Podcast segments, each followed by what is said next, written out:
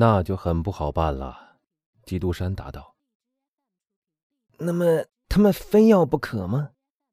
他们是必不可少的呀。”少校用手抹了一抹他的额头。“哎呀，糟了，必不可少。”当然是这样，说不定这儿会有人怀疑到你们结婚的正当性，或者你们孩子的合法性。没错，少校说：“可能会有人怀疑的。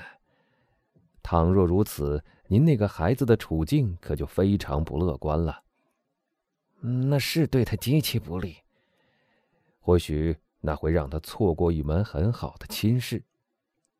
太糟了。”您必须知道，在法国，他们对这些是很看重的。像在意大利那样，跑到教士那儿去说：“我们彼此相爱，请您给我们证婚。”那是不行的。在法国，结婚是一件公事，正式结婚必须有无懈可击的证明文件。那真不幸，我可没有这些必须的文件。幸好我有，基督山说。您，是的。您有那些文件？我有那些文件。啊，真的？少校说。他眼见着他此次旅行的目的要因缺乏那些文件而落空，也深怕他的健忘或许会使那四万八千礼服产生麻烦。啊，真的？那就太走运了，真的，实在走运。因为我从来就没有想到要把他们带来，我一点都不奇怪。一个人不能面面俱到啊！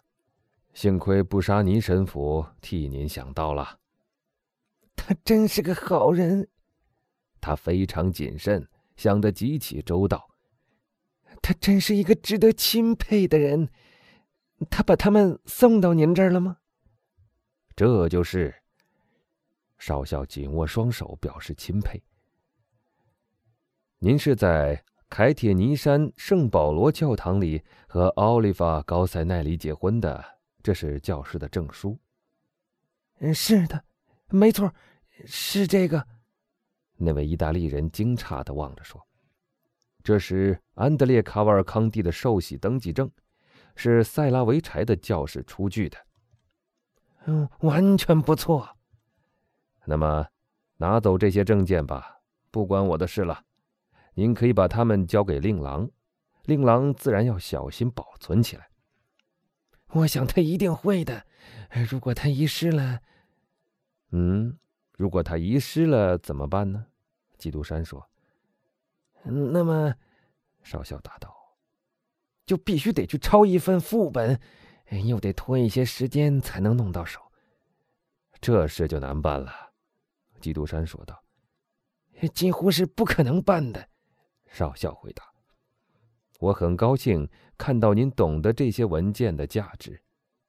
我认为他们是无价之宝。”哦，基督山说：“至于那青年人的母亲，至于那青年人的母亲，那位意大利人焦急的照着重复了一遍。至于高塞奈里侯爵小姐。”真的，少校说，好像觉得眼前突然又冒出问题来了。难道还得他来作证吗？不，先生，基督山答道。而且他不是已经对大自然偿清了最后的一笔债吗？哎，是的，那意大利人回答。我知道，基督山说，他已经去世十年了。而我现在才追到他的不幸早逝，少校悲叹着说，然后从他的口袋里掏出一块格子花纹的手帕，先抹抹右眼，然后又抹抹左眼。您还想怎么样呢？基督山说：“大家都难逃一死。现在您要明白，我亲爱的卡瓦尔康蒂先生。”您在法国不必告诉别人说您曾和令郎分离过十五年。吉普赛人拐小孩这种故事，在世界的这个区域并不经常发生，不会有人相信。您曾送他到某个省的某所大学去读书，现在您希望他在巴黎社交界来完成他的教育，为了这个理由，您才不得不暂时离开维亚雷尔。自从您的太太去世以后，您就一直住在那儿，这些就够了。您是这样看的吗？当然了。好极了。那么，如果他们听到了那次分离的事，啊，对了，我怎么说呢？有一个奸诈的家庭教师，让府上的仇人买通，让高三奈里家族方面吗？一点不错，他拐走了这个孩子，想让府上这一家族绝后。这很说得过去，因为他是个独子。好，现在一切都说妥了，这些又唤起的往事，现在不要轻易忘记了。您肯定已经猜想到。我已经为您准备好一件意想不到的事了吧？是件大喜事吧？那意大利人问道。啊，我知道一个做父亲的眼睛和他的心一样，是不容易被骗过的。嘿，少校说：“有人把秘密告诉您了吧？或许您大概已经猜到他在这儿了吧？谁在这儿？您的孩子，您的儿子。”您的安德烈，我的确猜到了。少校带着尽可能从容的神气回答：“那么他在这儿了吗？”他来了，基督山说道：“刚才我的贴身跟班进来的时候，他告诉我他已经来了。”啊，好极了，好极了！少校说着，他每喊一声，就抓一抓他上衣上的纽扣。我亲爱的先生，基督山说道：“我理解你这种感情，您需要有些时间来适应您自己。我可以用这点时间去让那个年轻人准备好这一场想念已久的会见，因为我想他内心的急切也不亚于您呐。”这我可以想象得到，卡瓦尔康蒂说道。“好吧，一刻钟之内，您就可以和他在一起了。”那么，您还用带他来吗？您难道还要亲自带他来见我吗？您真是太好了。不，我不想来插到你们父子之间，你们单独见面吧。但不必紧张，即使父子之间的本能不提示您，您也弄不错的。他一会儿从这扇门进来，他是个很好看的年轻人，肤色很白，也许太白了一点性格很活泼。您一会儿就可以看到他了，还是您自己来判断吧。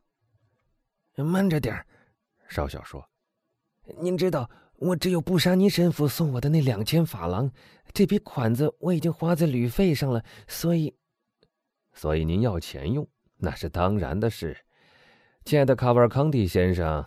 嗯，这儿先付您八千法郎。”少校的眼睛里熠熠闪光。现在。我只欠您四万法郎了，基督山说。大人要收条吗？少校说着，一面把钱塞在他上装里面的口袋里。要收条干什么？我想您或许要把它拿给布沙尼神父看。哦，您收到余下的四万法郎之后，给我一张整数的收条就行。我们都是君子，不必这么斤斤计较。啊，的确，确实如此。我们都是君子。还有一件事，请说吧。您可以允许我提个建议吗？当然，我求之不得。那么，我劝您别再穿这种样式的衣服吧。真的，少校说，带着很满意的神气望望他自己。是的，在维亚雷尔的时候，兴许可以穿它。但这种服装，不论它本身多么高雅，在巴黎早已过时了。那真倒霉。哦，如果您真的爱穿您这种旧式衣服，在您离开巴黎的时候可以再换上。可我穿什么好呢？您的皮箱里有什么衣服？我的皮箱里，我只带了一个旅行皮包。我肯定您的确没有带别的东西来。一个人何必带那么多东西来给自己添麻烦呢？而且像您这样的一位老军人，在出门的时候总是喜欢尽可能的少带行李。就是因为这个，我才……但您是一个谨慎又有远见的人，所以您事先派人把您的行李运来，现在已经运到离西流路太子旅馆了，您就住在那儿。那么，在那些箱子里，我想您已经吩咐您的贴身跟班把您大概需要用的衣服都放进去了。您的便服和制服，逢到大场面，您必须穿上您的制服，看起来才威严。别忘了配上您的勋章。法国人虽然还在嘲笑勋章，但总还把他们带在身上。好极了，好极了，少校喜不自禁地说。现在，基督山说：“您已经做好了准备，不会再兴奋过度了，我亲爱的卡瓦尔康蒂先生。”请等着和您那个失散的安德烈团聚吧。说着，基督山鞠了一躬，退到门围后面，让少校自个儿沉浸在狂喜里。